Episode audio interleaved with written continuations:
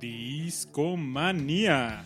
¿Qué onda, chavos? Bienvenidos a otra emisión más. ¿Qué tal? ¿Qué tal? ¿Cómo están mis estimados discomaníacos? Estamos en nuestro programa número 19 de Discomanía. Ya llegamos al 19, Rash. Qué rápido se va el tiempo, carnal. Qué rápido se va el tiempo. Así es, así es. Pues ya, ¿cuándo empezamos esto, mi Rash? Pues según yo empezamos a, a finales del año pasado. Fue cuando empezó el proyecto. Ya viene en forma este año, ¿no? Así es, así es. Pues bueno, esta noche estamos sus amigos y servidores Ricardo López y Luis Alfredo Lorenzo, Un placer como siempre, chavos. como cada jueves en Discomanía. Y por otro jueves nadie lo podrá evitar. Como diría el buen broso, ¿no? Así es. Oye, Rash, pues hoy tenemos como que un pequeño bloque. ¿Con qué empezamos en el pre-show? En el pre-show escuchamos el disco de Nirvana, el Bleach, su primer disco. Este, pues es una joyita musical para los que gustan del grunge. Y bueno, pues esto fue a, a colación porque se, se nos fue hace ya algunos años, 22 años para ser este, concretos, Kurt Cobain. Así es. Un, ¿Cuándo fue? ¿El 5 de abril? El 5 de abril, el 5 de abril, Fue el miércoles. No, el martes, ¿no? martes, si mal no El recuerdo. martes se cumplieron 22 años de la muerte de Kurt Cobain, ¿no?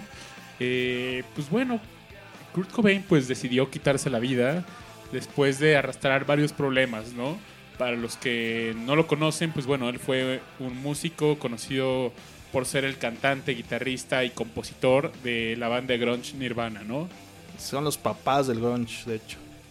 Que de hecho pues volvió muy popular él, este famoso club de los 27 años, ¿no? Eh, bueno, lo- lo- como que lo volví a jalar, ¿no? Al mainstream después de tantos años que no que nadie se moría de esa edad, ¿no? Porque eso fue de los 60 Sí, sí, sí. No, de hecho empezó desde 1903 o un rollo así cuando se murió. 1909. El primero fue Robert Johnson, este bluesista. Ah, claro. Sí, tienes mucha razón. Sí, sí, sí. Y pues bueno, eh, por ahí en nuestras redes sociales comentábamos que en la nota eh, que dejó Kurt Cobain en su muerte, cita una canción de Neil Young. No puede faltar Neil Young en Discomanía. Así es. Es Ah, que todos Neil- los caminos llevan a Neil Young. Neil Young está en todos lados, mi Rash. En su carta eh, deja un fragmento de una canción que se llama My My Hey Hey. Es de un disco de 1979 que se llama Rust Never Sleeps. El óxido nunca descansa. Y esta frase es eh, It's better to burn out than to fade away, ¿no? Efectivamente, más vale quemarse que desaparecerse, ¿no? Y pues sí, eh, Kurt Cobain decide quitarse la vida en, en- ¿Tú dirías que fue su pico de su carrera? Yo digo que sí. Sí, de hecho sí estaban en su apogeo. Eh, pues yo creo que fueron varias cosas, ¿no? Dentro de su relación con esta muchacha, se me fue el nombre de esta, que, que es... Courtney Love. Courtney Love, sí, del, del grupo Hole. Y, este, y otras cosas, problemas con drogas y obviamente la depresión que él venía cargando desde hace muchos años, ¿no? Sí, pues de hecho durante los últimos años de su vida pues tenía problemas con su señora, eh, luchó contra sus adicciones, ¿no? Él tenía una fuerte adicción con la, con la heroína, enfermedades y una fuerte depresión, ¿no? Él siempre tuvo problemas para manejar su fama y, y ser una figura pública, ¿no? Así es. Entonces le costaba trabajo esto. Por ahí dicen las malas lenguas que realmente no se suicidó, quien la mató fue Courtney Love. Por ahí dicen las malas lenguas. Nada demostrado, claro está. Puro di- dime y direte. O sea, de hecho fue dos días después o, o uno que se dieron cuenta, ¿no? Sí, de hecho ya porque olía mal. Estaba descomponiendo ahí. Y pues bueno, él fundó esta banda Nirvana en conjunto con Chris, un fiel devoto del punk rock. En- empezaron a trabajar en 1985. Ujú.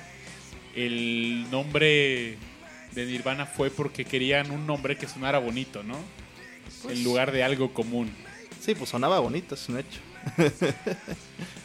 Y este su primer álbum fue el Bleach, que algo interesante y que es de admirar es que empezó con un sello discográfico independiente, ¿no? Así es. Sub Pop en 1989. Sí. Después obviamente saltaron a la fama y agarraron pues obviamente a personas de la talla de Dave Grohl. Él El- llegó en 1991, ¿no? Así Con su es. segundo disco, Nevermind. El Nevermind. eh, No, si no se acuerdan, pero la imagen del, del babo ahí en la, en la piscina, ¿no? Con el persiguiendo el billete Sí, de hecho hace un par de, de podcast. de podcasts, bueno, no un par, ya como ocho, yo creo. Sí, ya algunos. Platicábamos que salió la foto del, del, la- de- del, del bebé que está en la portada, ya, o sea, se, se volvió a tomar una foto no sé cuántos años después. Y Ya de grande. Sí, sí, sí.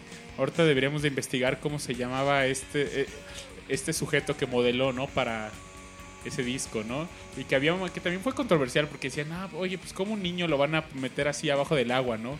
Pero que realmente estuvo ni dos, tres segundos abajo del agua. Sí, fue. Va, ya, quedó. Sí, sí, sí. Pues bueno, eh, pues Nirvana es una banda que fue icono del grunge, ¿no? Es el típico sonido de Seattle y marcó a mucha banda, marcó a la generación X, ¿no? Este es el verdadero grupo de garage, ¿no? ¿Tú, Rash, eres generación X o eres millennial? No, pues soy millennial como muchos que nos escuchan, chavos. Por si no saben, ya habíamos discutido esto creo que otro podcast anterior. Pero los millennials empezaron en, en los 80s, a principios de los 80s y hasta pues hasta el 2000. Sí, sí, sí. Oye, pues que nos vamos una rolita. ¿Qué, qué te gustaría escuchar de, de Nirvana? Pues mira, por ahí habíamos puesto una cancioncilla, eh, pues yo creo que la más famosa de ellos, ¿no? La de Smells Like Teen Spirit, ¿no? O también podríamos poner Polly, que a mí se me hace muy buena canción. Polly es también muy buena canción, entonces pues ahora sí que la que tú gustes, mi queridísimo Babis. Ah, va, pues vamos a escuchar Poli. Esto es el podcast número 19 de Discomanía. Y Bienvenidos. bienvenidos sean. Este es el pequeño tributo a Kurt Donald Cobain.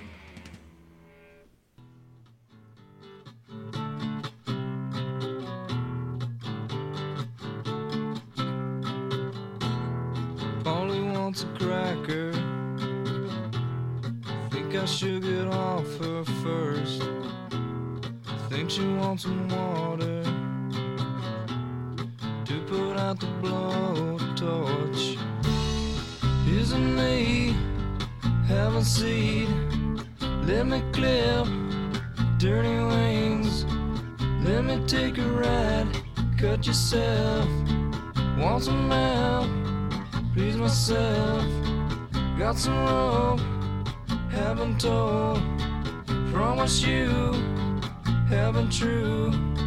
Let me take a ride, cut yourself. Want some help, please myself.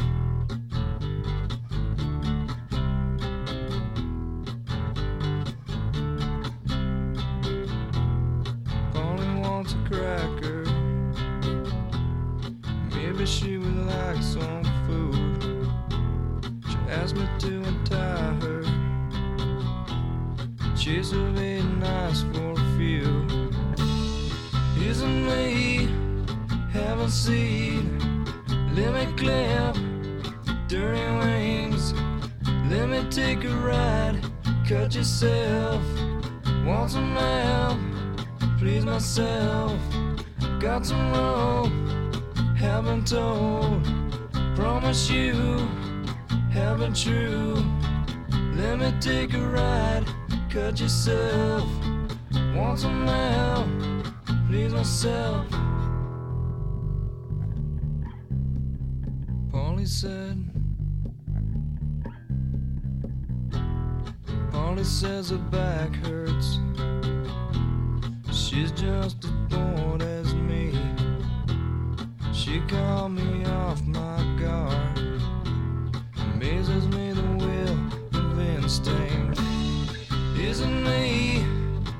having seed?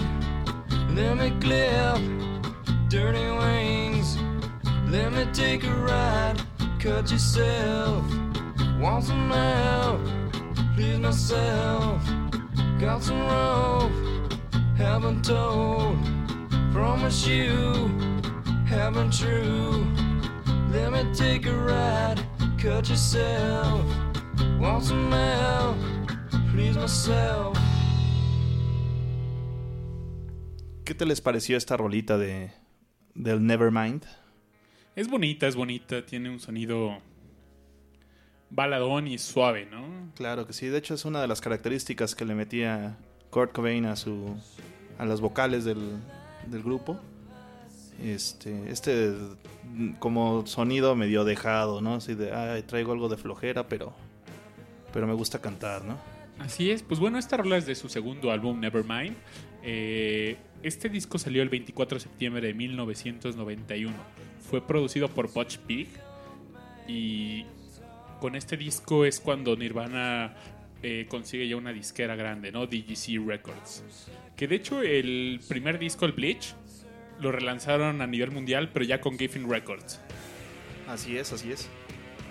Y pues bueno, en este álbum, pues Kurt Cobain eh, trató de hacer música fuera de los límites restrictivos de la escena grunge de Seattle, ¿no?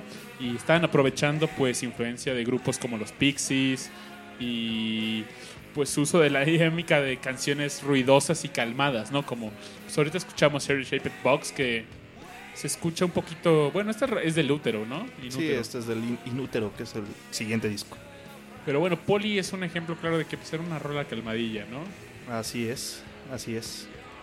De hecho, tenemos ahí un par de, de detallitos. Yo creo o considero que el disco, aunque su discografía y sus canciones fueron muy buenas, el disco más representativo y el que más gente ha escuchado es el, Unplugged.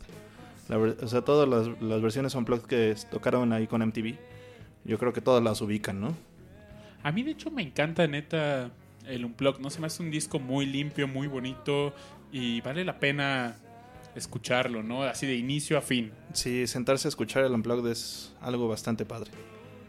Este fue de qué año? 1994. Del 94. No estoy muy seguro, pero Según yo sí es del 94. Ahí nos pueden corregir en el chat por si por si no. a por veces si nos, equivocamos, ¿no? Así es. Y bueno, hablando un poquito más de este disco, eh, fue el que los lanzó realmente ya al éxito, ¿no? Aquí ya fue cuando se les, eh, se les unió Dave Grohl, ¿no, Mirage? Así es. Y realmente pues ellos tenían así pues problemas con los batacos, ¿no? No, no se quedaban, o por ejemplo Dave Foster eh, fue estuvo tocando con ellos un rato, pero lo mandaron a la burger porque no llegaba a los ensayos. Así es. De hecho, bueno, ahí está medio chistoso cómo, cómo conocen a, a Dave. Van a un toquín de una banda en la que él tocaba, que se llamaba Scream. Y este, pues a Cobain dijo, ah, no, pues este cuate sí le pega, ¿no? Sí, sí se ve que le, le rifa la bataca. Vamos a, vamos a invitarlo, ¿no? A que forme parte de, de este proyecto, ¿no? Y pues de ahí se hizo la alianza y obviamente lo demás es historia, ¿no? Oye, y con esta rola de Smells Like Teen Spirit, pues bueno, hay también una anécdota, pues, cagadona, ¿no? Que realmente el nombre viene... eh, una amiga de Kurt Cobain escribió en la pared de su cuarto eh, Kurt Smells Like Teen Spirit, haciendo alusión al desodorante, que, una marca de desodorante que se llama Teen Spirit, que usaba la, no- la novia de Kurt en ese entonces, ¿no?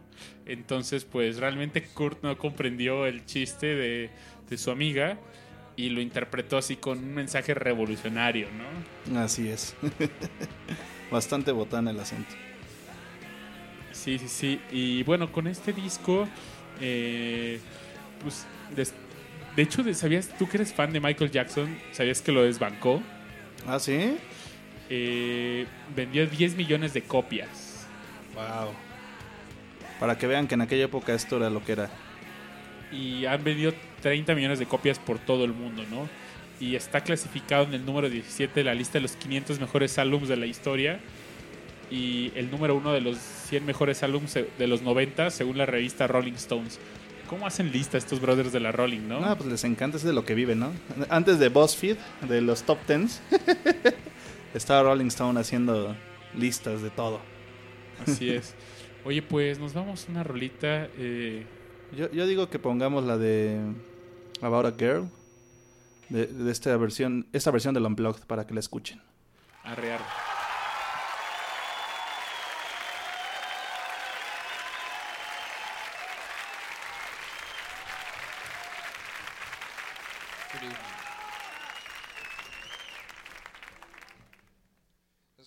First record.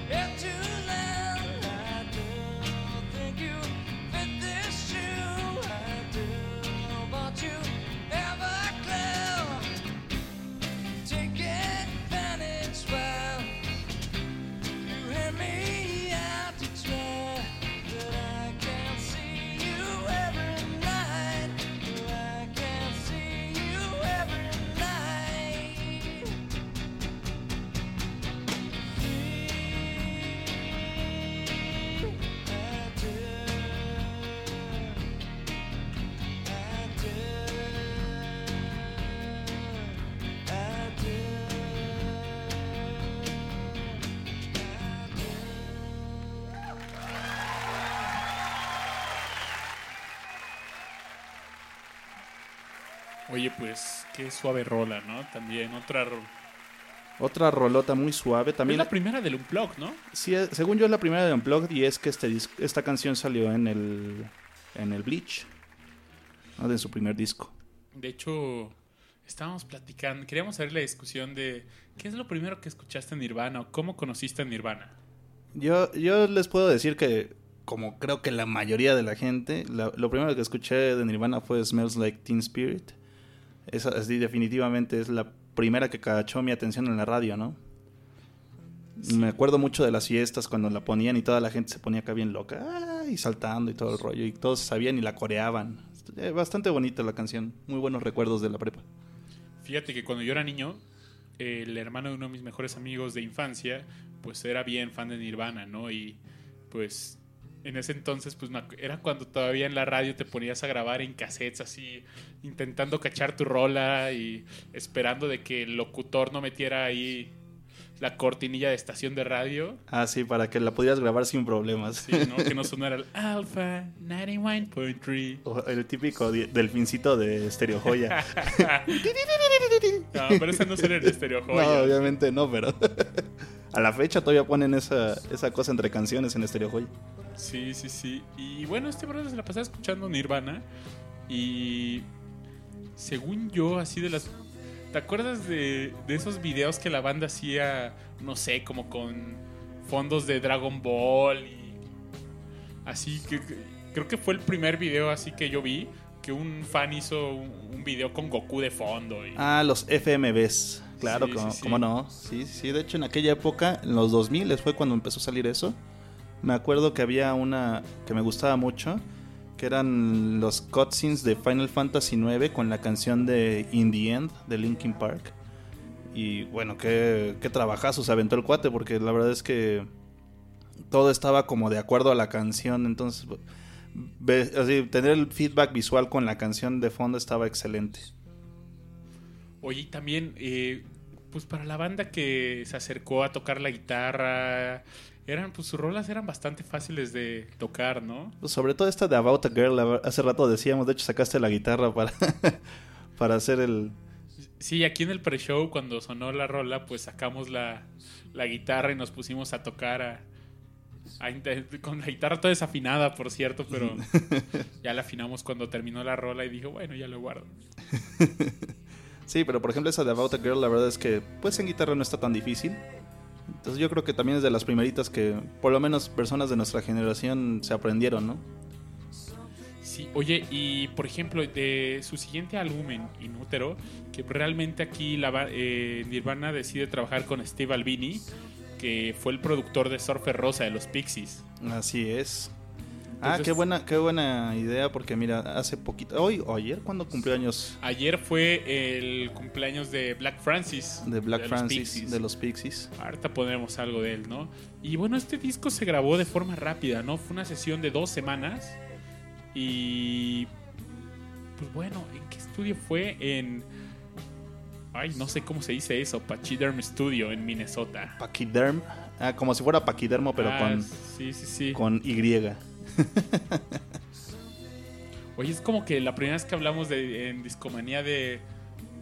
No sé, de algún álbum de, de, de los noventas hacia arriba, ¿verdad? Creo que sí, porque normalmente somos más, más oldies. ¿no? Y- Sí, definitivamente. Hasta hemos hablado de los ochentas, ¿no? Porque sí hemos hablado de los ochentas. Pero creo que sí es la primera vez que, que agarramos algo más contemporáneo, ¿no? Oye, ¿por qué nos damos una rola? Me parece excelente. Y regresamos con más.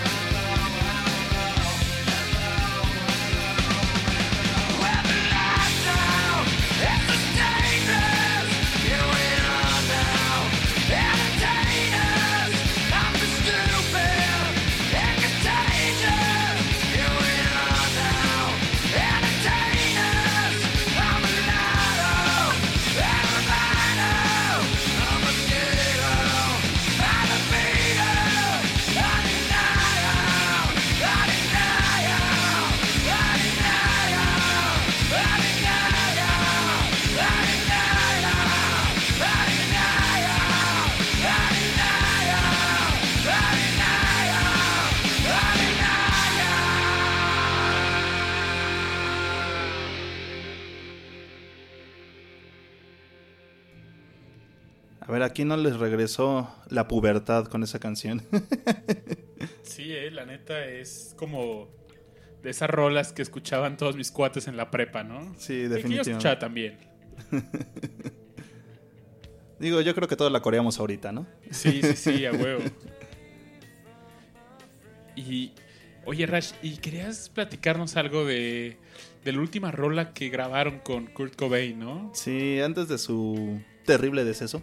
Fueron dos meses antes, ¿no? Esa cuando grabaron esta rola. Así es. Y este, pues sí, grabaron una canción que se llama You Know eh, Right. You Know You're Right. Y este, y pues bueno, lamentablemente una vez que murió y pasó todo lo que tenía que pasar, pues ahí se estaban peleando Courtney Love con con este Con Dave Grohl. con Dave Grohl y con- con con este Novoselic. Novoselic, y andaban Peleándose los derechos de, pues, de la rola, ¿no? Por- Bueno, en general creo que de todo el grupo, o sea, porque todo- toda la producción de, de Nirvana se lo estaba peleando esta, esta Courtney Love, ¿no? Es algo triste y de hecho también por eso sa- salió esta idea de que quien, quien realmente mató a, a Kurt fue esta Courtney. Pero bueno, les digo, dimes y diretes, ¿no? A ver quién sabe, solo Dios sabe si, si fue verdad o no. Sí, y pues bueno, su última aparición de Kurt Cobain en la televisión fue un 23 de febrero de 1994 en un programa de televisión italiana, Tunnel. Y pues sí, después de que tocaran eh, con Nirvana en, en Múnich, Alemania, le diagnosticaron bronquitis y pues fue a un tratamiento médico en Roma, ¿no? De, de- de forma inmediata por el 3 de marzo. Así es.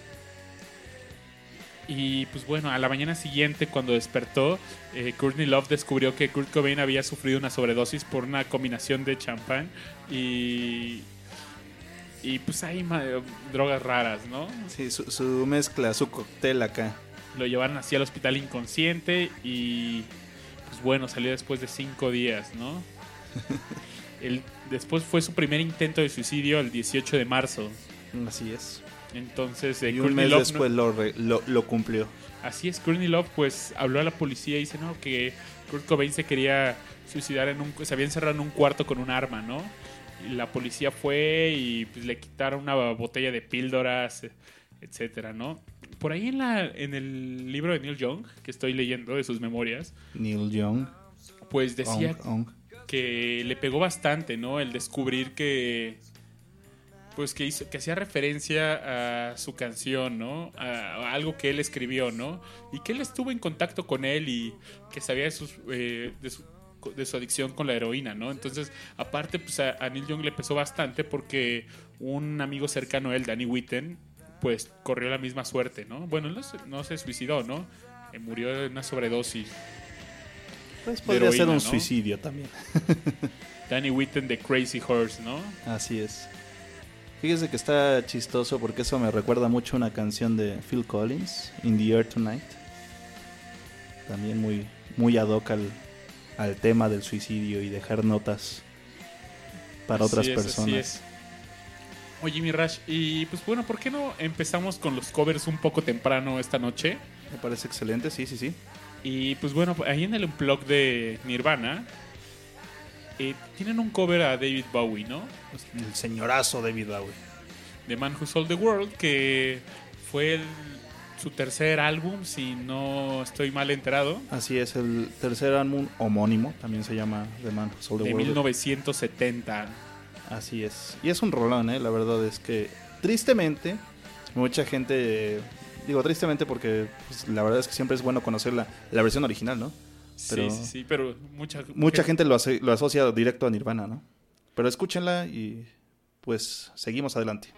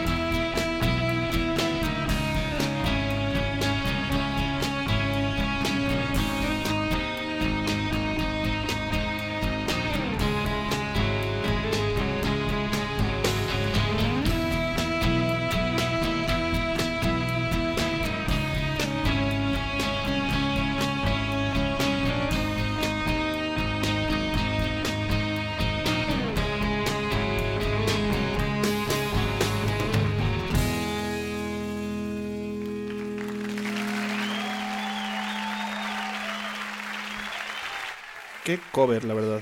No, no, le, no le quito mérito.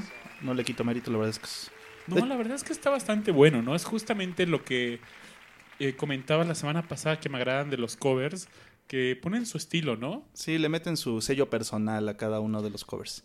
No Entonces, todos. definitivamente es una rola muy distinta a la versión original. Y pues, finísima, ¿no? Finísima. Muy buena, la verdad.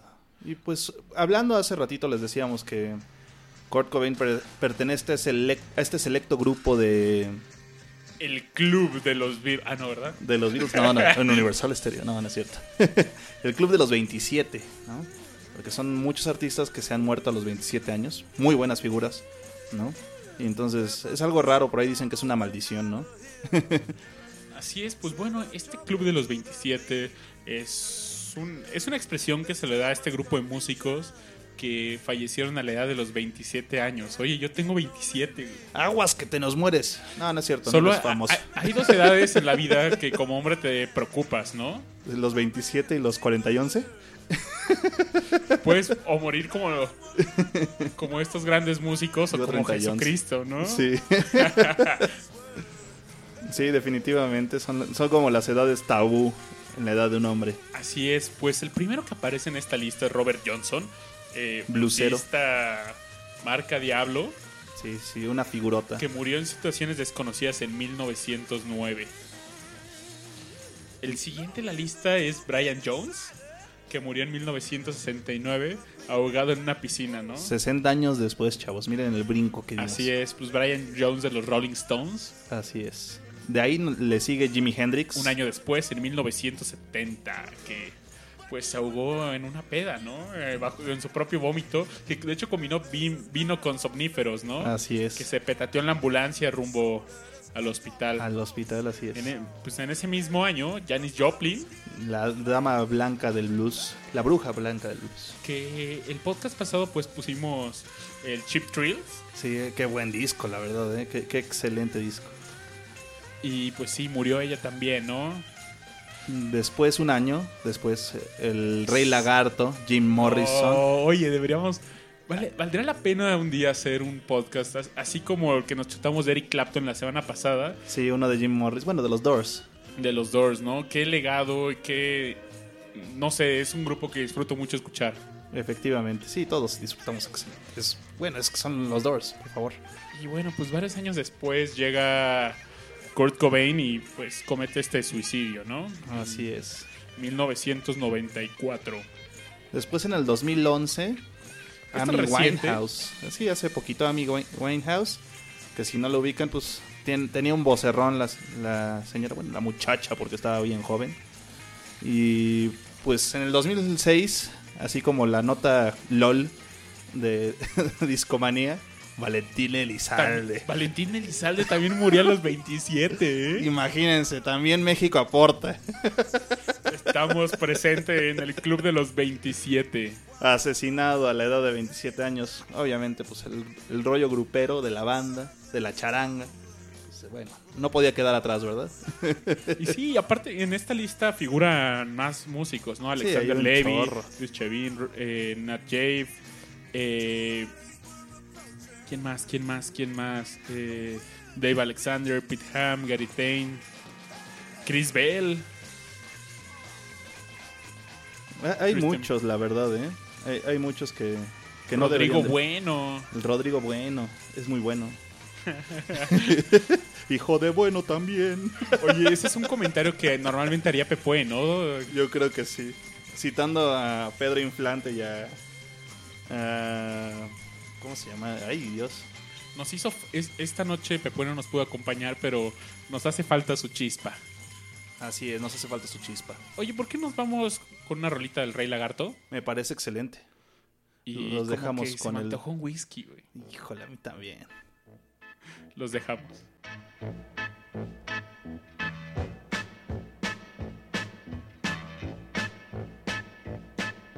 Show me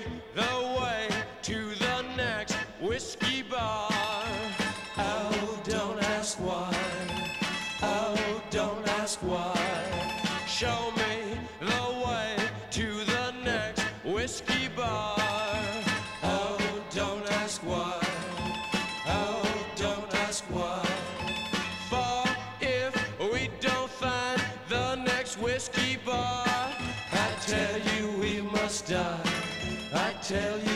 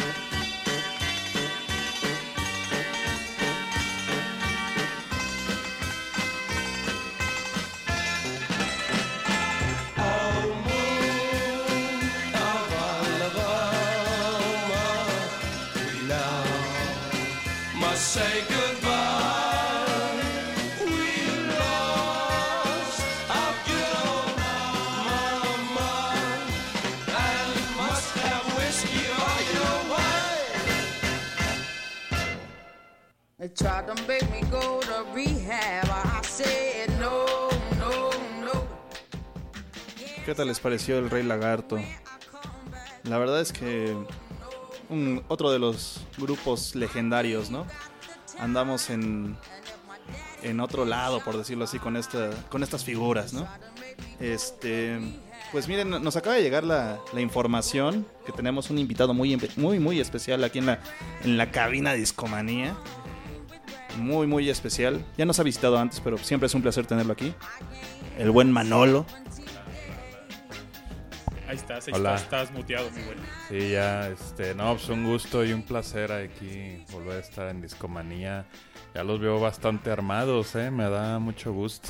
Pues vamos mejorando, por ahí dice Sí, el Babas. sí, sí. Oye, cada que vienes está distinto el cuarto, ¿no? O el est- Sí. Es que, ah, como ya han de saber los que nos escuchan con tiempo y en forma, este, pues aquí al Babis le encanta rediseñar la guarida, ¿no? Sí, yo creo que el Babs este, podría haber sido, no sé, interiorista, ¿no? Igual y hasta de Feng Shui, ¿no? Sí.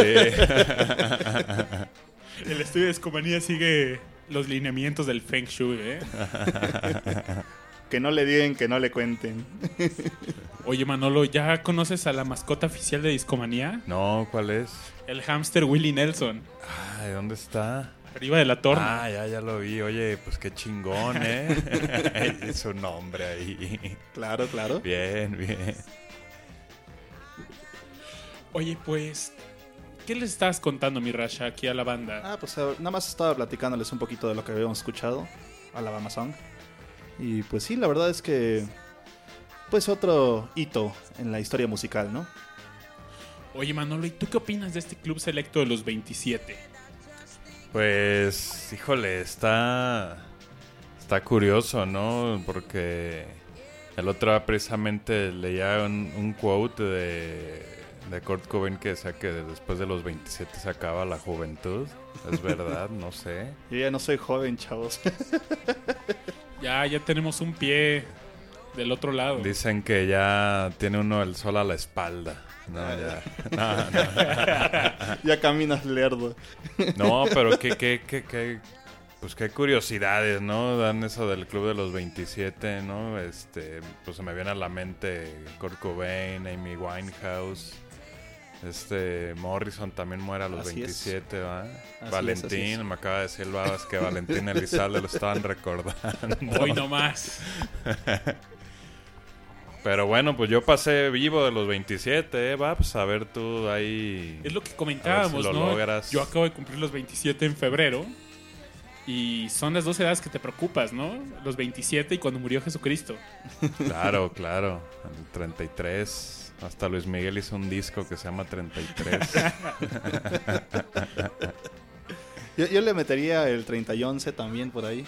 ¿Ah, sí? Sí, porque ya ves que eso de soltero maduro.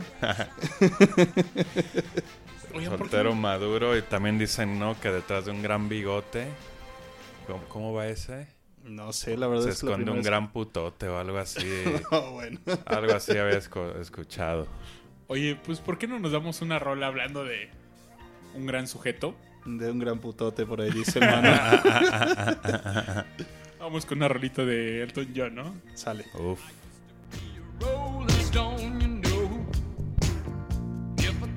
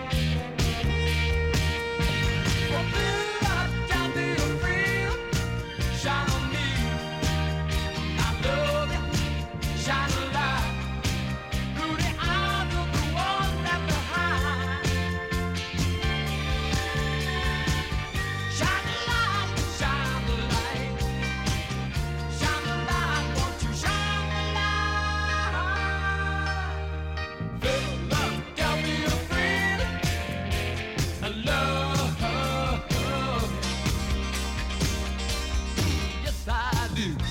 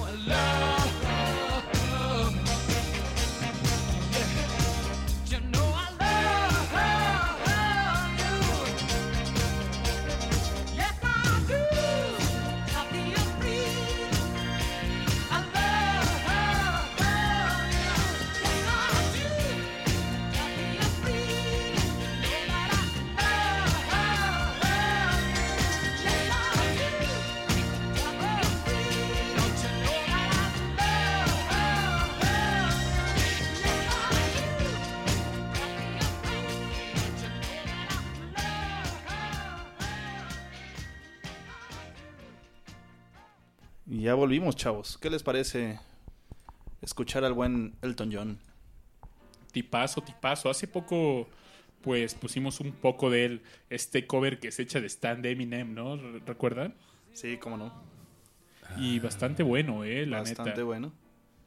Fíjense que esto es algo interesante porque en septiembre del año pasado, este, debido a todas las quejas que ha habido sobre el trato hacia los homosexuales en, en Rusia, este, la falta de derecho, por decirlo así, este, pues Elton John siendo homosexual, este, pues quería hablar con Putin, ¿no? Así al respecto. Y de repente pues un par de comediantes en Rusia se hacen pasar por Putin y le, le marcan ahí como hola cómo estás que la que la bla bla bla. Y de repente pues obviamente ya se da calor y se enoja no un día después Putin le habla a, Elton John y le dice oye este pues perdónalos no sabían lo que hacían este, ahora sí como si fuera Jesucristo casi casi. Perdónalos, padre, porque no saben lo que hacen. Y este y lo invita para, para platicar pues de ese tema de los homosexuales y de otras cosas, ¿no? Este, bastante curioso, la verdad, que un presidente de una nación importante como la que es Rusia, pues eh, se digne a, a tratar de esclarecer lo que hicieron pues, sus, sus ciudadanos, ¿no? Y una sociedad homofóbica, ¿no? Así es, hay mucha homofobia en Rusia. Muy homofóbico. Sí, sí, sí. Y este, pues bueno, lo chistoso es que al parecer la, la reunión se va a dar en mayo, es el próximo mes de este año, entre Putin y Elton John para platicar sobre esos temas, ¿no? Órale, pues a ver si por ahí graban eh, otro video de Nikita, ¿no? Estaría bueno, estaría bastante fino. Pero que, que, por ejemplo, o sea, ¿qué le, qué le diría, qué le va a decir el Toño? No, oye, cabrón, pues no mames, este, pues que no los putien o... Pues es que, según yo, allá, o sea, si, si agarran un güey besando, es una pareja gay besándose, es tambo, güey. Sí, sí, Es está, tambo. pe- Ah, está penado por la ley, o sea. Sí, sí, sí. O sea, está Ah, órale. regresando no sé cuántos años. No, no, nada más es el, el tache cultural o social, ¿no? O sea, es, es legal el asunto, ¿no? El, el- el ya, mismo sistema judicial está en contra de los homosexuales, ¿no? No, pues eso está cabrón, güey. Pues sí, está muy, muy O pesado. sea, pues digo, Rusia, güey. por un besito, todavía dices, bueno, pues por pues, a la cárcel, pues no mames, ni, ni, no fue ni negro y ya me meten a la cárcel, pues está cabrón, ¿no? Pues mira, ya un negro tiene más posibilidades que un homosexual. Ahora imagínate que seas homosexual y negro. Ya está cañón, ¿no? No, pues está Ah, cabrón. Hay una serie muy buena que se llama Lilyhammer, donde sale el guitarrista de Bruce Springsteen. Y justamente hay un episodio donde hay un güey, creo que es nigeriano, que es un chef que es muy bueno y que lo querían deportar, ¿no? Pero entonces pues el güey era negro y aparte eh, homosexual, ¿no? Entonces que había unos güeyes que lo bulleaban así bien cabrón, pero está cagada la serie porque el güey estaba así todo grandote y mamado y lo, y lo molestaban unos chaparros gordos, ¿no? Es el de, bueno, mira, que tú tienes de tela de dónde cortar, por ahí dicen, ¿no? Van Sant se llama, me parece, el que hace el papel de esta serie que les cuento de Lilyhammer. Ah, pues vale la pena, habría que, habría que verla. Muy buena serie, ¿eh? tiene tres temporadas. Por ahí nos dice Great School de que si el grupo Tatu ruso no eran lesbianas. Sí, de hecho sí. Pero bueno, es que ya sabes, las... Sí, no era como un No, mito. fingían, ¿no? Sí. Sí, Fingían huevo, ser sí, lesbianas. Sí, sí, era mero marketing, ¿no? Un pedo así. Y aparte, pues, pues, obviamente, pues te agarras a las lolitas, ¿no? Que pues obviamente el- de donde nacieron las lolitas es de Rusia. Sí, sí, sí. Entonces, este... Pues Oye, pero éxito esa- seguro. Esas chicas de tatu, sobre todo la, la de pelo negro, a mí me ponía mal, ¿eh? Me Tremendas. ¿no? A ver, no, no, dije, a ver si no me la arranco. Porque, este, sí, estaba muy cabrón. Pues que es tatu de hace que Yo iba en la 15 secundaria. años. 15 años más o menos, yo creo que sí. Yo, yo, yo iba en la prepa ya, pero sí. Sí, ya tiene un ratito de tatú. Madre mía, o sea, ya, ya cuando tatú es. ya tiene 15 años, ya uno empieza a ver las cosas atrás y se deprime. Oye, me voy a preocupar cuando es Tatú suene en Universal Stereo, ¿no? Pues la otra vez platicaba de que Blink 182 ya sonaba en Universal Stereo, entonces no estamos muy lejos. Pues Tattoo hizo este cover de How Soon Is Now, ¿no? Ah, De- justamente Así es. está De The Smiths. traía eso en la, en la mente. ¿Cuál te gusta más? No, eres- Fíjate que no les quedó mal. Evidentemente, bueno, pues la original siempre es. Los Smiths son los mejor. Smiths. ¿no? Pero no quedó mal ese cover de Tattoo, ¿eh? Hasta eso. Estaba agradable. Está bastante fino, ¿no? A ver si lo ponemos al ratito. Así es. Oye, Manolo, yo te quería contar algo. Es una pequeña sorpresa que tenemos. Sorpresa hasta para ti. A ver, a ver, cuéntame. Tenemos eh, planes eh, con uno de mis amigos de Retroactivo Records, el buen Arturo Cardoso. Vamos a hacer un versus de colecciones. Ah, huevo, huevo. Entonces nos vamos a poner en tú por tú. Eh, estamos planeando juntar ocho coleccionistas y echarnos un round de 10 rolas, ¿no? Va, va, va. No es, un, no es así como que mi ro- te contesto con una rola o algo así, sino es vamos a sacar 10 rolas de tu colección y que el público decida quién gana, ¿no? Pero va a haber dos jurados, el público y te queríamos a ti invitar a, a ser parte de este jurado. Ah, bien, no, pues oye, yo encantado, ¿eh? Sí, Team Discomanía versus Team Retroactivo. Y pues este, acepto sobornos, este, por si, por si alguien quiere ahí manipular. ¿Cuántos hot dogs, carnal? Ole, carnal. si quieres acá cachirulear un poquito. Oye, yo sigo con el pendiente, Rash. Este, ¿ya te, contes- ¿Ya te contentaste con el hot doguero? no, ya, ya tiene eso, de, de eso ya tiene mucho. Es que aquí hay una pequeña anécdota. Después de cada escomanía nos vamos a cenar unos hot dogs en la esquina del World Trade Center, ¿no? Los del Kalash Kalash. Y la primera vez que fuimos, el buen Rash se peleó con el de los hot dogs, ¿no?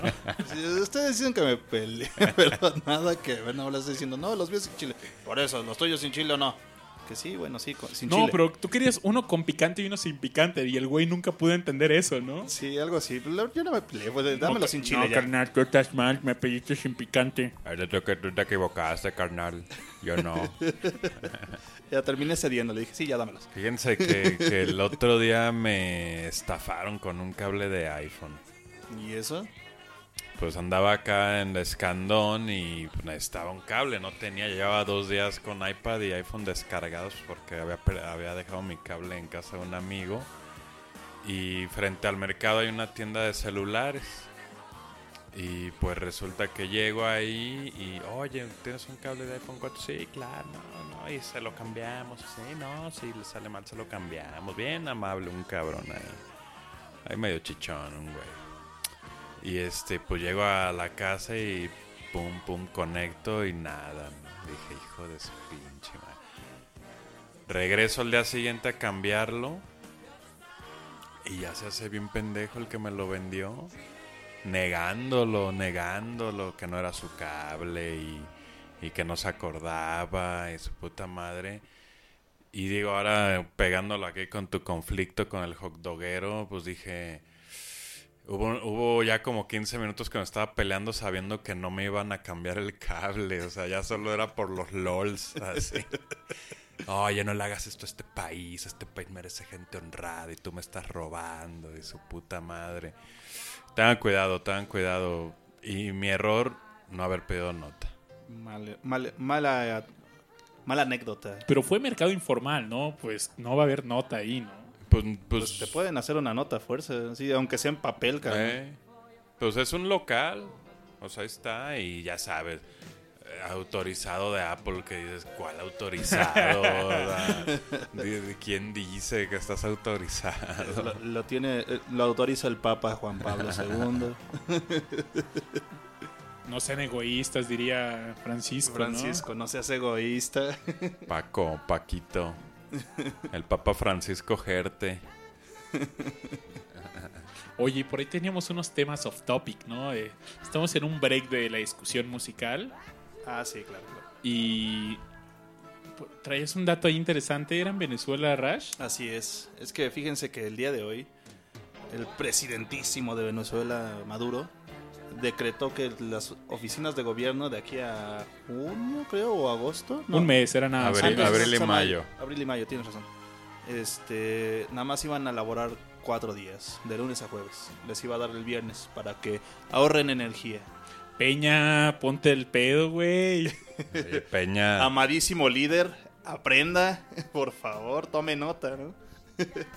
que, que- que yo quisiera, ¿no? Que, que- que Peña hiciera eso para no trabajar los viernes, ¿no? Oye, qué chingón. Yo, yo lo que decía, me- bueno, yo voy a tratar de ser neutral porque pues yo tengo una cierta pasión por Venezuela, pero pues que, no es- o sea, ¿a quién le va a caer mal no trabajar los viernes, no? O sea, viéndolo en ese punto de vista, ¿no?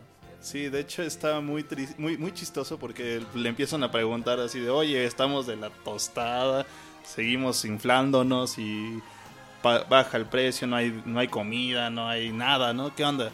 Vamos a descansar los viernes, chavos. Se acabó el problema.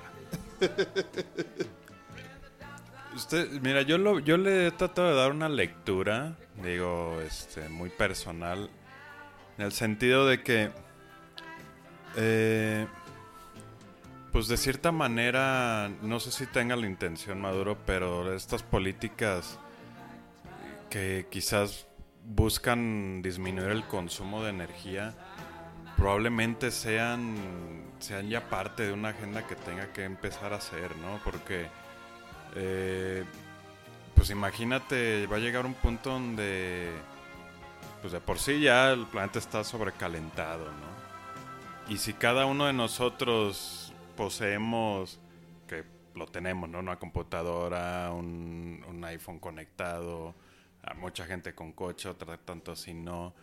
Entonces llega un punto donde te dice ese güey, a ver, no vamos a trabajar para no gastar más luz, ¿no? El gobierno, los funcionarios públicos. Órale. Pero en verdad la gente podrá tomar por ese lado una política de ese tipo. O sea, imagínate que llegan aquí ustedes te dicen, ¿sabes qué? Como los que hacen de apagar la luz una hora al día, una vez al mes para ahorrar sepa cuántos tantos este mamadas de energía. ¿Se podrá o ya jamás podrá hacerse algo así? O sea, como yo, yo lo pego un poco con el hoy no circula que estuvo en boga esta semana. Que pues mucha gente la entiendo también las molestias, ¿no? O sea, hoy estoy pagando mi coche, no lo puedo usar. Pues no, cabrón, ¿por qué? Pues porque todos estamos respirando mierda, ¿no? Y de repente dicen, no mames, pero es que mi coche, yo, es que voy muy lejos. Y empieza a hacerse una bolita de, de nieve, ¿no? De pedos y de pedos y de pedos. Yo a veces ya no sé si, pues, si se pueden acordar cosas, ¿no? Fíjate que está chistoso porque por ahí hay una una vertiente que dicen que esto es como por meter la privatización de ciertos medios de transporte público en la capital, como por ejemplo el metro. Entonces esta idea de generar este, catarsis, ¿no? De generar fricción en la población debido a los altos índices de contaminación, etc, etc. Quieren llevarlo a la pri- privatización de otros medios de transporte que obviamente siempre han sido parte del gobierno, ¿no? Y siempre han estado, este, mm, pues subsidiados, ¿no? En otros países, sobre todo en los países primermundistas, el, el transporte público normalmente es privado. No en todos, por ejemplo, podemos decir Suecia, podemos decir este, Suiza, o muchos de los países europeos, ¿no? Que sí son, siguen siendo parte del gobierno, ¿no?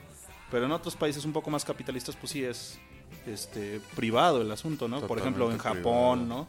Que todo el sistema de ferrocarriles de Japón es, es privado, ¿no? Entonces- pues el underground de Londres creo que llega un punto donde la misma línea a partir de cierta estación ya es de otra compañía y tienes que volver a pagar. Tienes que volver a pagar, así es. Pues tiene sentido eso que dices, ¿eh? O sea, la- la- es- son dos dimes, ¿no? O sea, es como de lo que habla la gente, ¿no? Bueno, aquí es privatizadolandia, ¿no? Claro, Aquí claro. Desde todo- que entró Peña Nieto es... todo es privatizable. Sí, está bien cajeto. Entonces, pues, pues digo, estaría bien cabrón, porque si de por sí ya el metro, pues a cinco pesos, pues ya está barato. y- o sea, imagínate, pues no sé, a 10 pesos hay gente que gana 50 pesos al día, güey. Sí, ¿no? ¿Cómo vas a O pagar sea, un está cabrón que sea tan barato. Yo cuando llegué aquí, eh, hace dos años, todavía estaban tres pesitos. Pero ya es que llegó Mansai y luego, luego lo subió a cinco. Pues no mames. Y la neta es que no ha, no ha mejorado en nada el pinche el metro. Fíjate que yo lo, yo lo veo, por ejemplo, yo siempre he vivido aquí, ¿no? Y este... Yo me acuerdo, pues, a mí el, el pecero me costaba 50 centavos. No mames. O sea, ya el más caro, o sea, y eso, pues, desde que empezó yo a andar, ¿no? Yo estaba muy chamaquito. Y de repente subió el peso, después a 1.50. Pero aún así era barato, ¿no? Hoy está en 4.50 o 4 pesos el mínimo, ¿no? Y este, pues obviamente sí es una, es una discusión, ¿no? Porque como por ejemplo el pecero, pues sí es algo privado, ¿no? El- el- la- las rutas de pecero, pues es el mismo cuate que se compró su super pecero y ahí lo anda, No, Pues, chambeando. lo anda chambeando, ¿no?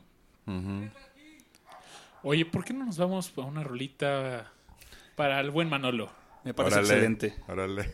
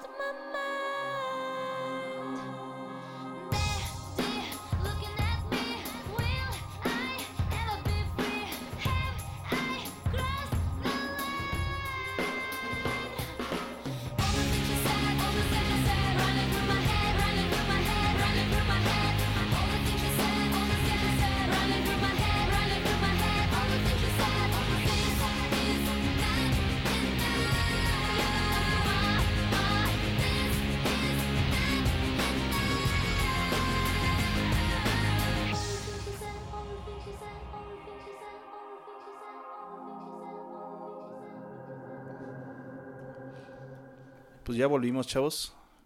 Ya, ya, ya recordaron su infancia, sus sueños húmedos de infancia. Oye, Manolo, ¿ya te acordaste de las de Tatú entonces? Aquí las ando viendo. Oye, muy bien, ¿eh?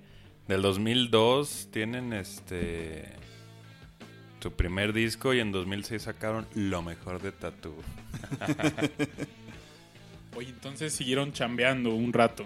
Un rato, sí, pues todavía tienen un disco de 2009. Órale. Oye, pero bueno, del 2009 acá ya son siete años. Siete añitos ya. Oye, pero bueno, cambiando drásticamente, Pero sí, vamos a dar una vuelta de 180 grados, ¿no? tenemos una noticia para los que nos están escuchando, pues la agrupación británica de heavy metal Black Sabbath, a quien escuchamos de fondo, Papá Black Sabbath. va a realizar probablemente su última gira mundial, ¿no? Pues es la última, según ellos, ¿no? Pero bueno, también nunca se sabe con los jóvenes. Oye, pero ¿qué tal si es como Cuauhtémoc Blanco y cuántas veces no se despidió según, no? Pues mira que ahora hasta se tomó su tiempo, su día de descanso, se renunció a su cargo un día para, para jugar para el AME. Tú que eres pambolero, Manolo, ¿cuántas veces el Cuau dijo que se retiraba? Mira, pues la primera, la primera vez que se retiró fue en un partido en selección que todos los dirigía el Sven Goran Eriksson. Que fingieron que era su retiro porque el güey había llegado bien pedo. O sea, no había llegado a dormir a la concentración porque se fue de peda. Entonces a este güey no le pareció y fingieron que era su partido de retiro, pero pues no fue, o sea... Obviamente, ¿no? Obviamente no fue, digo. Pues en el América creo que cuando jugó que ya se retiraba y después se fue a MLS y parecía que ya se retiraba en Estados Unidos y regresó todavía varios años acá. Pero pues ya, ya por fin está ejerciendo constitucionalmente el cargo que los cuernavaquenses eh, Decidieron. decidieron. Pues así es, pues Black Sabbath eh, se despide, esperamos que, que no sea como Cuauhtémoc Blanco, pero se despide con una última gira y bueno, el 16 de noviembre va a estar en el Foro Sol. Oye, pues ha habido varios conciertos este... Este año Este ha sido, un- año, ¿no? este año ha sido un, un año de muchísimos conciertos. La verdad es que Rolling va a estar Peter Murphy en un mes, me parece. No sé si en el Metropolitan o en el Foro Condesa. Y bueno, pues. Ver simplemente a Ozzy Osbourne es.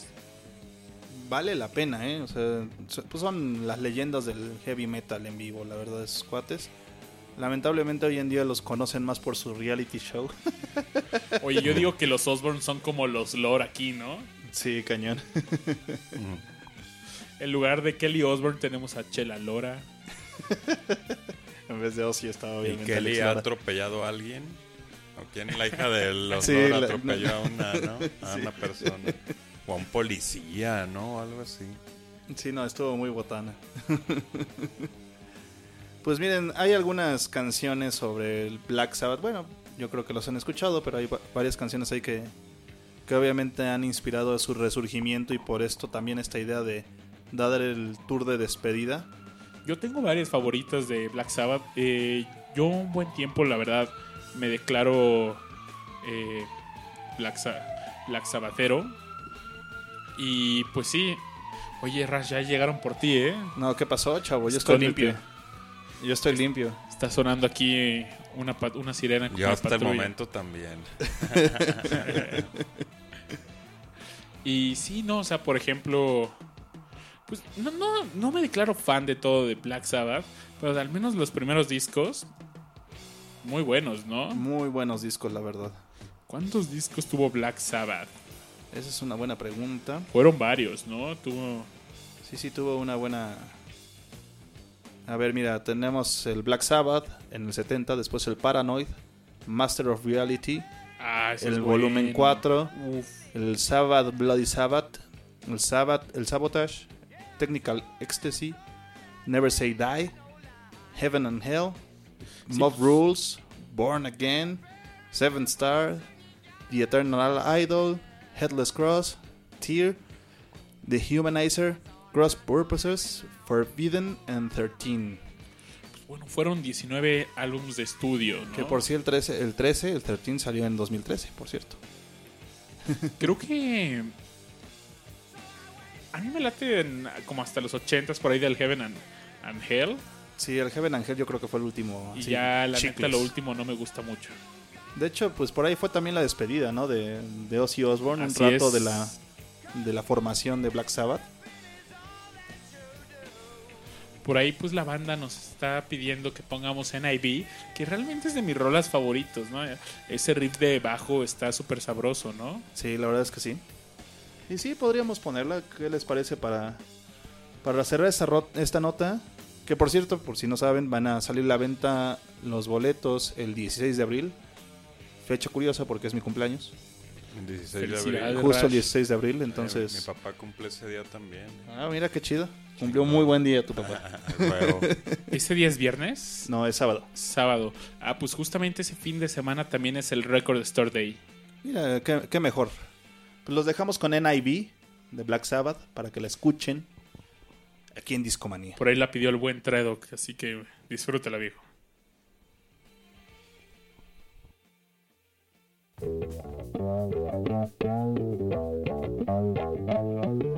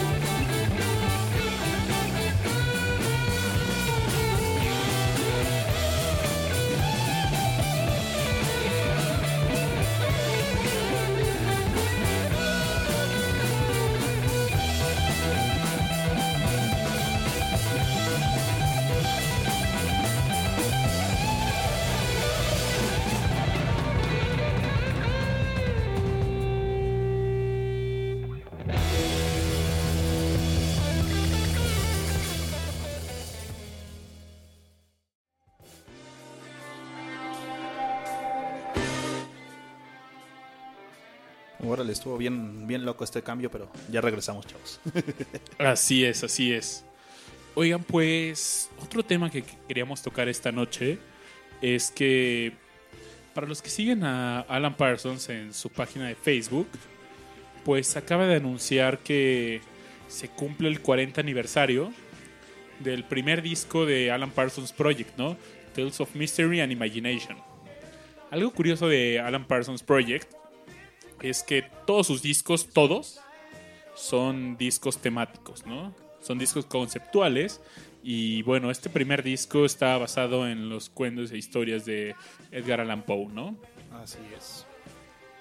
Y hoy encontré un dato bien curioso, que en su carrera solo tuvieron una presentación en vivo.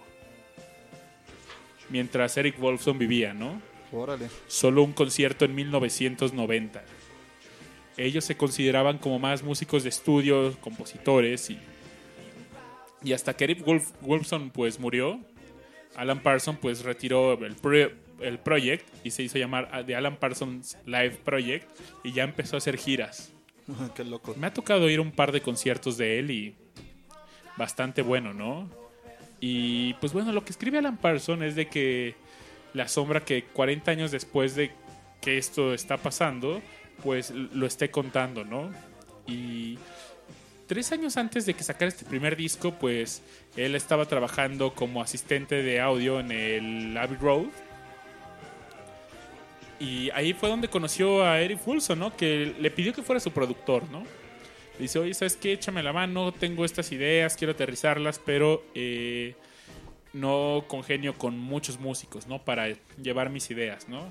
Entonces, pues Eric Wolfson, que era un músico de sesión, él era pianista, él, eh, pues lo contrataban varias bandas, tocaba muy bien el teclado, componía bastante chido, y pues empiezan a trabajar esto en la cafetería del Abbey Road.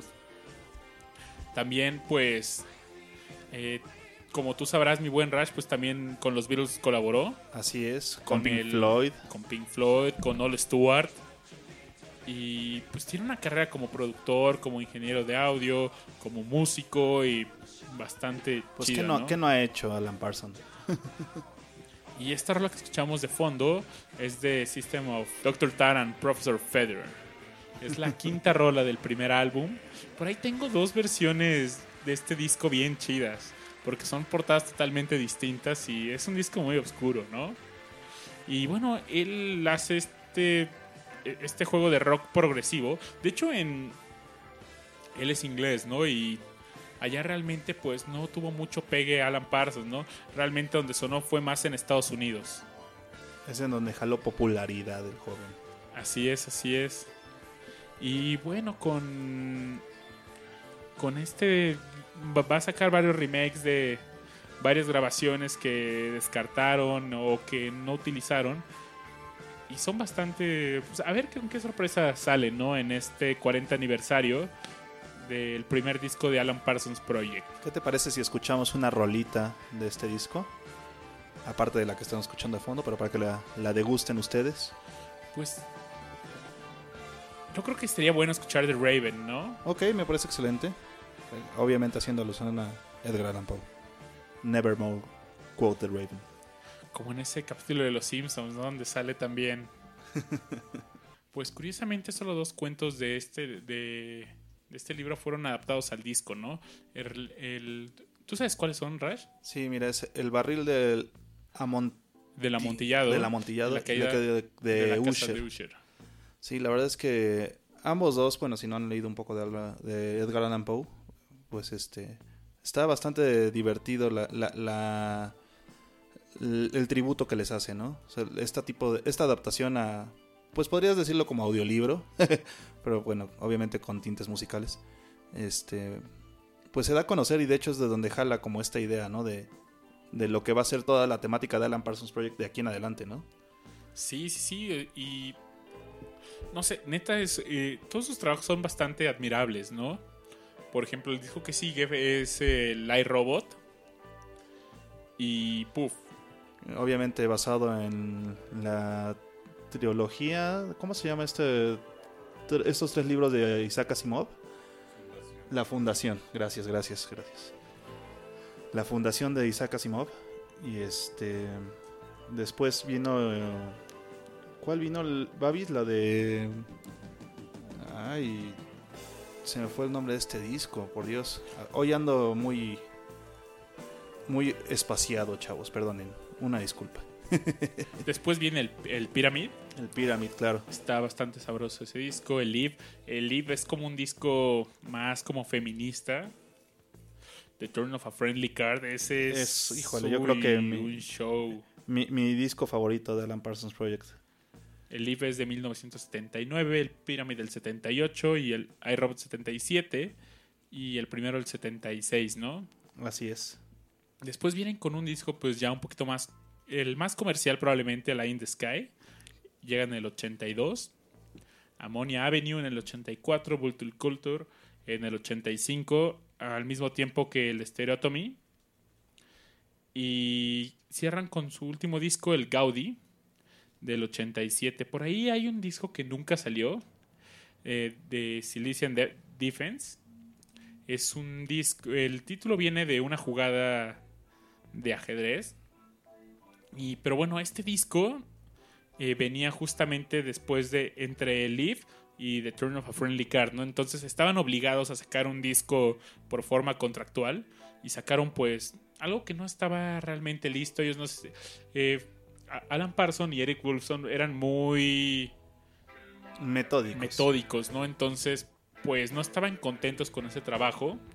Y un poco antes de su muerte, Eric Wilson, él murió de cáncer en el 2009. eh, quería que se publicara ese disco, ¿no? Bueno, al, menos algunos singles que tenían ahí. Pero, pues bueno, murió y Alan Parsons decidió no publicarlos, ¿no? Entonces, hay probablemente dice que puedan salir en, en, en una colección que está trabajando él y y bueno, quién sabe si realmente algún día salgan a la luz esas grabaciones. Pero no sé, yo lo dudo mu- Al menos mientras Alan Parsons viva, no creo que salgan, ¿no? Sí, ya va a ser hasta que hasta que lamentablemente pase a la mejor vida, al Great Gig in the Sky. Fíjate que lo he visto un par de veces. La primera vez fue. Le abrió. Bueno, la primera vez que yo lo vi, le abrió ELO. Electric Light Orchestra. Lo vi con el buen aire. eh, con el buen aura ese concierto, bastante fino. Órale. Y el segundo hace casi dos años que le abrió este güey de Boston, uno de los, de los guitarristas de Boston, y estuvo agradable. Lo que no me gustó es que salió Alex Intec de la nada. Así de repente estaba sonando Games People Play y de repente, Ladies and Gentlemen, Mr. Alex Intec. Y yo así de, no. Así, estaba en primera, era mi primer concierto en primera fila. Y tener y ver a Alex Sintek así a 5 metros de mí no fue agradable, ¿no? Pero Así pasa, así pasa. Mira, lo que sea de cada quien es que es buen músico Alex Intec, pero su estilo no es, no es el mío. oye, ¿por qué no nos vamos ahora sí a escuchar de Raven que ya lo alcanzamos? Por favor. Los dejamos con The Raven, chavos.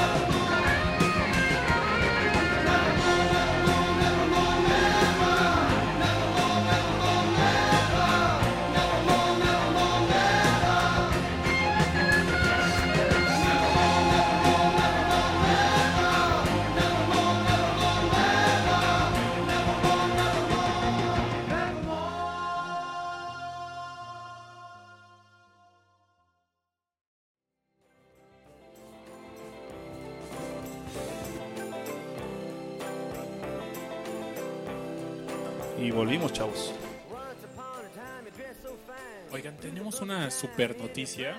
De hecho, creo que este año se pinta para hacer como el regreso de grandes ídolos, como platicábamos con Eric Clapton la vez pasada. Viene el buen Bob Dylan, acaba de sacar un single. ¿Fue hoy? Hoy, sí. Hoy sacó un nuevo single, ¿no? Ahorita estamos escuchando de fondo Like a Rolling Stone. Un una, una rolota del buen Bob Dylan.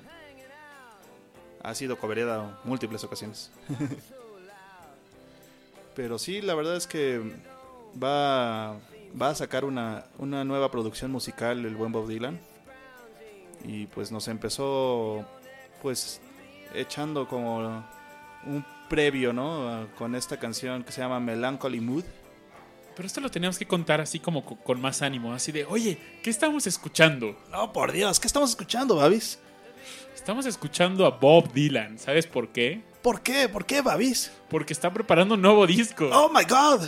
Por favor, paren las prensas. Así es, así es. Y pues bueno, este álbum va a tener eh, canciones con covers de Frank Sinatra y se va a llamar Fallen Angels, ¿no? Falling Angels, así es. Va a incluir canciones como Maybe You Will Be There, On a Little Street in Singapore. Polka Dots and Moonbeams. It Had to Be You. No, Y- va a estar... Va a estar fino. Va a salir a la venta el próximo 20 de mayo. O sea, ya no está. Ya está a la vuelta de la esquina. O sea, ya lleva un rato trabajando en el disco. Y este. Pues la verdad es que sí estamos emocionados aquí en Discomanía por escuchar algo más de. El maestro Bob Dylan. Maese Bob Dylan. Fíjate que también tuve el gusto de verlo alguna vez en vivo. Fue en el Pepsi Center, aquí bien lejos de, No, bueno. del estudio de Discomanía. Seguramente tuviste que tardarte como 20 metros, ¿no? No, y fui con nuestro buen amigo Diego Amusu, que ha estado también con nosotros un par de podcasts. Lo recordarán por su participación en el podcast de los Ravers.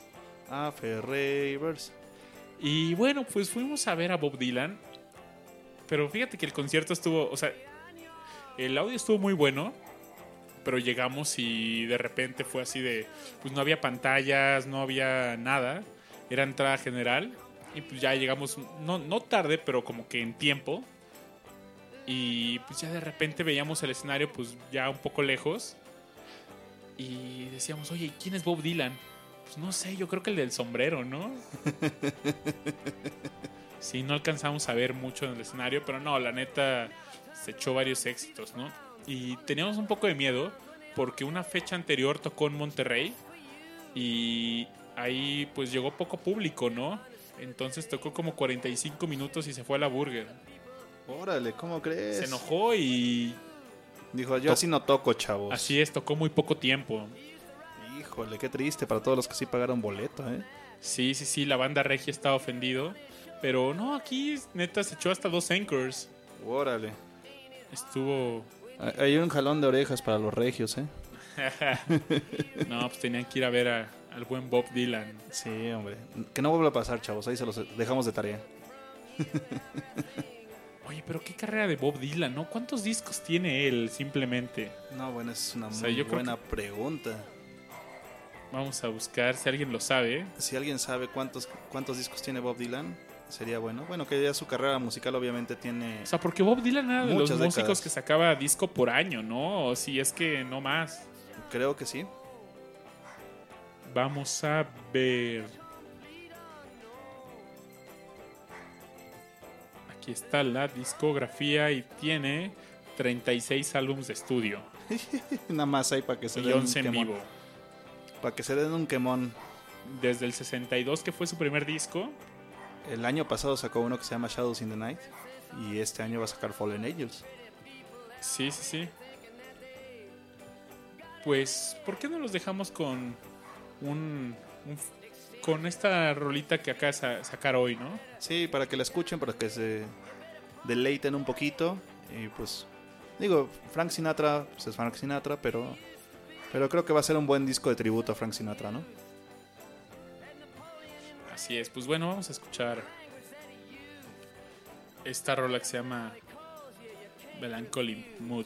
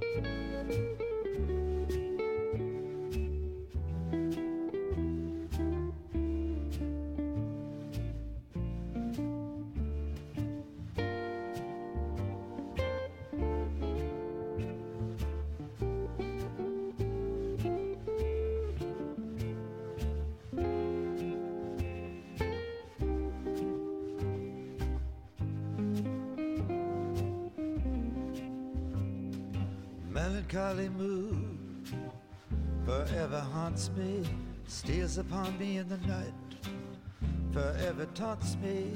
Ah, what a lonely soul am I, stranded high and dry by a melancholy mood. Gone is every joy and inspiration.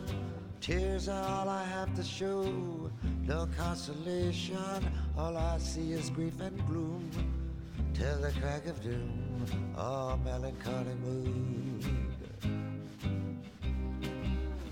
Deep in the night, I search for a trace of a lingering kiss, a warm embrace. But love is a whimsy and flimsy as lace, and my arms embrace an empty space, melancholy mood. Why must you blind me? Pity me and break the chains, the chains that bind me. Won't you release me, set me free, bring her back to me? Ah, melancholy mood.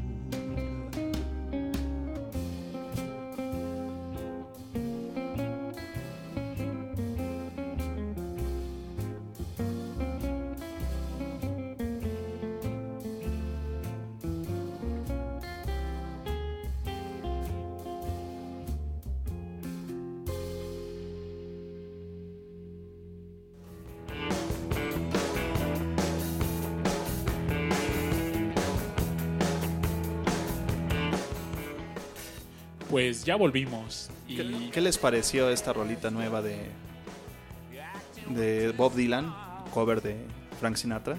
Digo, obviamente no tiene el vocerrón que tiene Frank Sinatra, bueno, que tenía, pero bueno, aún así está finísima esta versión, ¿no? Sí, sí, sí, bastante fina. Fíjate que en la semana estaba escuchando eh, un disco de Frank Sinatra, el de In the Wee Small Hours, que es, también lo publicamos en las redes sociales ahí de Discomanía. Para los que no nos siguen, estamos en Facebook eh, como discomanía.podcast, ahí nos pueden seguir. Y También estamos en Twitter como discomanía-fm. Así es. Y bueno, estábamos. eh, le dedicamos una- un post a este álbum. Donde fue el disco de. Lo catalogan como el disco de rompimiento, ¿no? Así es. El, el mejor disco para un rompimiento de, to- de todas las épocas. Cuando, cuando andas down, cuando sientes que la vida ya no es sin tu cocoro, justo en el cocoro. No, y llegué a este disco porque justamente eh, esta semana me llegó un libro que se llama Mil y un discos que debes de escuchar antes de morir. Y es el primer disco que sale en, esta, en este libro, ¿no? Órale. Y este libro sale, pues, perdón, este disco, justamente después del rompimiento de Frank Sinatra con Ava Gardner, ¿no? Sí, así es. Que justamente antes de separarse de Ava Gardner, bueno, tuvo una pelea muy fea también con su antigua pareja, ¿no? Sí. Entonces estaba muy deprimido y dicen que es también uno de los primeros discos conceptuales porque todas las canciones hablan de depresión, de desamores, cosas que no nos gustan sentir, ¿no? Bueno, que no nos gustan, pero que deberíamos, chavos. Pero bueno, ahora estamos escuchando de fondo a los Rolling de nuevo. Hemos hablado mucho de los Rolling, ¿no? Bueno, es que pues, han estado de boca en boca, ¿no? Ha- Han sido tema de, de debate y de discusión porque obviamente vinieron a México, tocaron en La Habana, acaban de cerrar su gira en Latinoamérica, ¿no? Así es. Si estamos escuchando Let Me Down Slow del disco de A Bigger Band, ¿no? El último disco que sacaron los Rolling en el 2009. Y pues hablando de nuevos discos, pues tenemos un super notición. Así es. Cuéntalo más emocionado, Rash. Mira, fíjate, fíjate, imagínate, imagínate nada más, o sea, la cara que tengo de éxtasis en este momento. Acaban de hacer una entrevista en la BBC donde Keith Richards confirmó que la banda está trabajando duro en un nuevo material. ¿no? En un nuevo disco, chavos, así es. Los Rolling no han muerto, los Rolling siguen produciendo y van a sacar un nuevo disco. Entonces, Ronnie Wood, el guitarrista, obviamente detalló que se echaron 11 canciones, 11 chingadas canciones en Dos dos días. Eso habla de calidad musical, chavos. Y bueno, va a tener covers de estrellas del género como Howling Wolf, Little Walter. Y pues ahí andan viendo, pues tanto Ronnie como Keith dijeron, no, no quisieron ahondar más. Y este tampoco querían, quisieron dar una fecha tentativa, pero este Están chambeando, están chambeando. están y, dándole con todo, chavos. O sea que va a ser un buen disco. y eso nos pone feliz, ¿no? Porque tal vez regresen y tal vez ahora sí los vean, ¿no? Así es. A ver, a ver si ahora sí no te, te, te pierdes la oportunidad de lo saber. Así es, así es. Y bueno, porque para que no sufran más esta espera, porque no los dejamos escuchar otra rola de la Bigger Band también. Un buen disco también, la verdad. Vamos a ponerles una buena canción que se llama Driving Too Fast. Oye, Rash, ¿y en dónde? En Discomanía.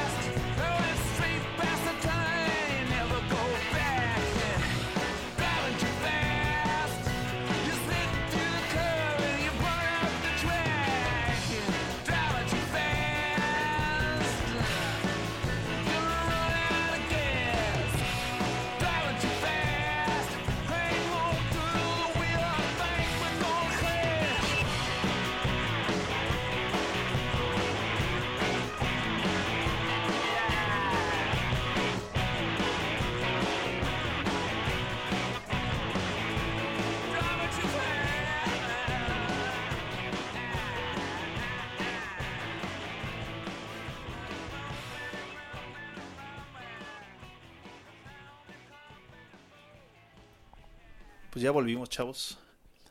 ¿Qué les pareció esta rolilla? Driving Too Fast. Así es, pues seguro van a traer buen material los, Los Rolling los Stones. Rolling, ¿no? Oigan, y con esto que escuchamos de fondo de los Pixies, que por cierto, pues decíamos que fue el cumpleaños ayer de, de uno de los integrantes de los Pixies, pues ¿Siguen todos vivos en Pixies? vivos, Sí, pero se salió de la banda Kim. ¿Cómo se llama esta morra? ¿Kim qué? No me acuerdo. A ver, yo creo que mi hermano me puede decir por ahí en el chat cómo se llamaba la mujer. Pero sí se salió de la de la alineación de los Pixies, ¿no? Así es. Oye, Manolo, y nos querías contar algo, ¿no? Sí, les quería, les que- los quería invitar a, Kim Deal. Kim Deal, gracias, gracias. a, este, a, a una- un evento que vamos a, a tener en Pulquera Insurgentes. Eh, Celebramos 100 programas de Ya Te Digo, el podcast que hago con Asher. Y pues dense una vuelta y va a haber un... Va a ser uno en vivo, un show en vivo y ahí pues, pues convivir con la banda que, los, que nos ha seguido durante pues ya este tiempo, ¿no? Que son dos años haciendo el podcast. Entonces, todos invitados el 18 de abril, allá a Pulquera Insurgentes, 10 de la noche. Oye, Lleguen temprano porque pues es cupo limitado, no porque queramos, sino porque pues tiene El un límite. Para los que no sepan, este, pues obviamente aquí el buen Manolo es, ya lleva un ratito podcasteando. dos años, ya, ¿no? ya llevo de terco podcasteando. Sí, pues ya en noviembre de este año cumplo tres años haciendo podcast. Y pues a ver, a ver cuántos más. Es mucho éxito, carnal, mucho éxito. Se va a poner buenos. ¿no? Se va a poner bueno, se va a poner bueno. A ver qué tal. Nunca he intentado hacer reír a, a tanta gente al mismo tiempo, pero En vivo. a ver, a ver qué tal. ¿Por qué lo has hecho en el podcast, carnal? Pero... Sí, nada, en el podcast. Y bueno, tengo una historia de la secundaria que una vez eh, me sacaron del salón y la prefecta mandó llamar a mi mamá. Y a todo esto va porque el podcast, ya te digo, es de comedia, ¿no? Es, es meramente de humor. Bueno, es, pues bueno, es tan off topic que ya no sé qué es, pero es mucha, muchas risas. Total que en la secundaria me, me mandan, voy a la prefectura, mandan llamar a mi mamá y la prefecta Josefina se llamaba, era una recia, ¿no? Así, in, ¿cómo? Inquebrantable en su labor, entonces te ponía unos cagues fuertísimos, ¿no? Y estaba, estaba ahí mi, estaba ahí mi mamá y me empieza a decir eh, que, que si me gustaba ser el payaso del salón. Y yo así como, sí, ahí andas de payaso, ahí nomás haciendo reír a la gente. ¿Te gusta que seas, te gusta ser el payaso? El hazme reír. Y yo así como que, pues volteé y le dije a mi jefa, pues, mm, pues no sé, pues sí, ¿no? O sea, Está chido. pues ¿no? está chido, cotorrear. Y dije como que, ah, sí, el, payaso en el sentido de, pues, payasear está chingón. ¿no? Claro, claro.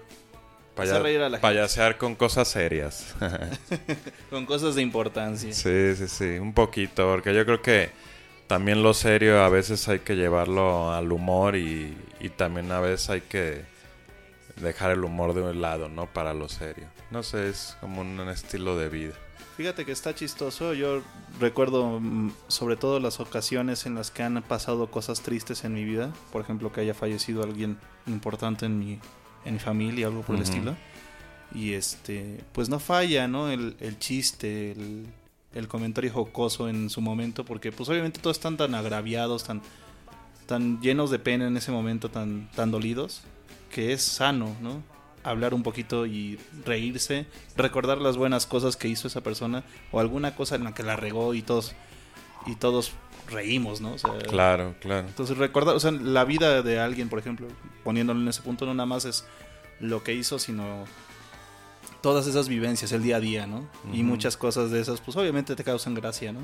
Y yo creo que es el duelo, ¿no? El, el duelo, por ejemplo, yo me he fijado que hay a veces en los, en los funerales se arma un ambientazo, ¿no? O sea, Pues hay, un- momentos, ¿no? De los funerales donde como que el dolor se le olvida a todos porque pues como que salió la anécdota chistosa de él, bla, bla, bla. Y hasta el rato vuelve la tristeza, ¿no? Y se va por ratitos. Pues es como una celebración, ¿no? A, la vida de esa persona, ¿no? Yo lo, yo lo veo así. Digo, espero que cuando, cuando me pe- petatee, la mayoría de las personas, en vez de irme a llorar, más bien me vayan a celebrar, ¿no? ¿Qué quisieras que te pusieran en tu altar de muertos, Rash? Híjole. Murió jugando. Oye, yo quiero que en mi, epi- en mi epitafio diga Babasbot, el que decía Discomanía. Definitivamente, estaría excelente. Estaría bueno esa.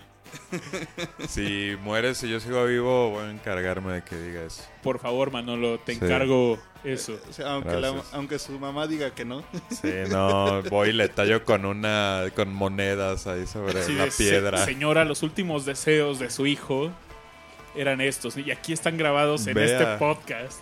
Descárguelo, descárguelo. Para que vea que no le miente. Oye, Manolo, ¿en tu familia alguien escucha tu podcast? En mi familia, sí. Mi mamá creo que nunca, lo- una vez lo ha escuchado. Mi mamá, pero una vez, pues empieza, empieza a decirte la familia, ¿y sigues haciendo el programa? Pues sí, tía. Sí, ya llevamos 60. Ay, no, mira, pues ya es un ratito, ¿verdad? Oye, ¿y de qué se trata? No, pues quieres escucharlo, sí. Y ese día, a mi mala suerte, o no sé, pues le dije... Azares del destino. Azares del destino.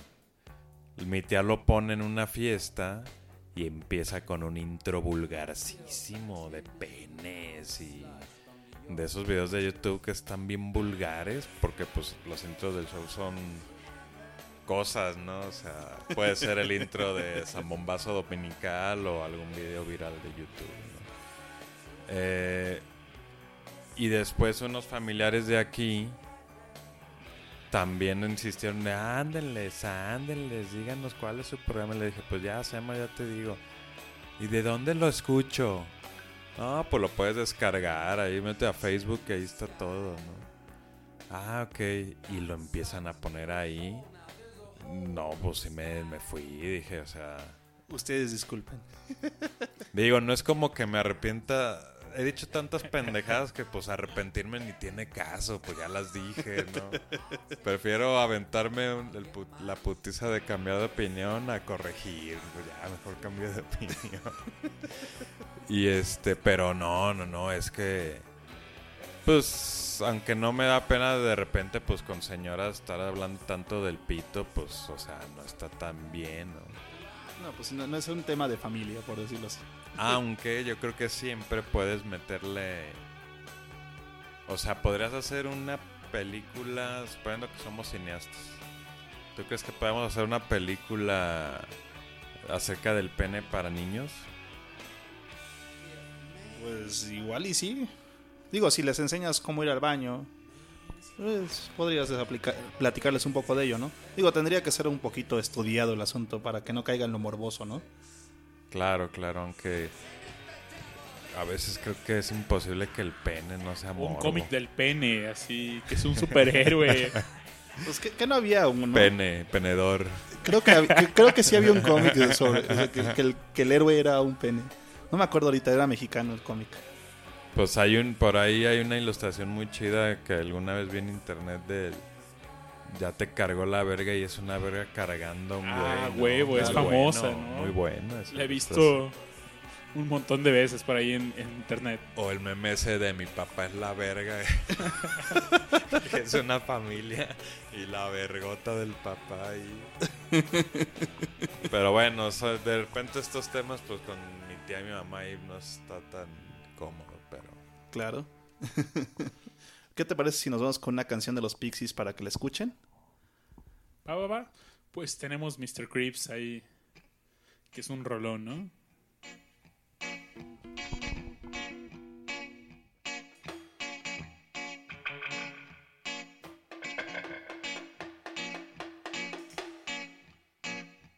Hope everything is alright. Hope everything is alright.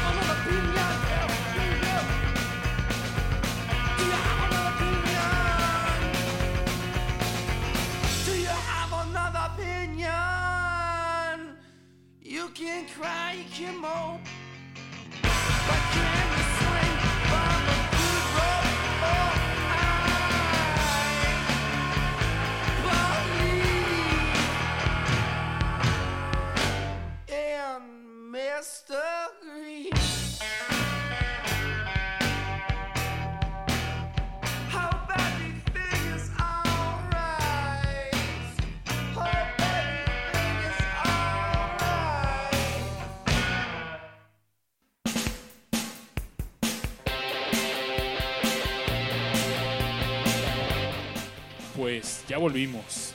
Y estamos en la recta final, chavos. Oigan, tenemos muy malas noticias. ¿Ah, sí? ¿Cuáles son esas malas noticias, mi queridísimo Babs? Pues ¿se acuerdan de la tía Virtudes del Alma? Sí, cómo no. Pues que acaba de tener un accidente, eh, un taxista le, pues, la- le dio un aventón, la atropellaron y... Y pues bueno, eh, te mandamos un abrazo y te deseamos una pronta recuperación. Ojalá que todo salga bien. Sí, sí, sí, nos acompañó hace dos podcasts. Dos podcasts. Anduvo por acá, ¿no? La, la estimadísima tía Virtudes del Alma. Pues así es, chavos. ¿Qué les pareció este Discomanía? Estuvo... Es el primer discomanía donde hemos puesto a Tatú Ajá. para recordar... a- hacerle a Manolo recordar Viejos palpites. Eh, normalmente no, no ponemos tanta rola noventera. Pero estaría bien hacer un podcast de, de música de nuestra juventud. Eso estaría bueno, ¿no? Eh, seguro saldrían muy buenas anécdotas. Claro que sí, recordar nuestros años mozos. Y pues quizás sea una buena... Un, un buen discomanía para otra ocasión. Así es, así es. Oigan, pues algo que quieran comentar antes de... Ah, por cierto, ya me están reclamando, ¿eh? Nos está escuchando eh, aquí mi buen primo eh, Eugenio, eh, viejo, pues donde nos está escuchando, un abrazo y nos está pidiendo una rola de un grupo que te encanta, Rash. ¿Ah, sí? Que te encanta. Así me, me fascina. Sobre todo que te cae muy bien su baterista. Me repapalotea. ¿Ya sabes quién? No. Pues bueno, los vamos a dejar con No, bueno, sí, me encanta. una rolita de Metallica que nos pidió el buen Eugenio Marín y pues bueno, esto fue Discomanía número 19, ya casi tenemos que hacer algo chido para el 20, ¿no? Sí, hay que hacer algo importante para la, la transmisión número 20, chavos.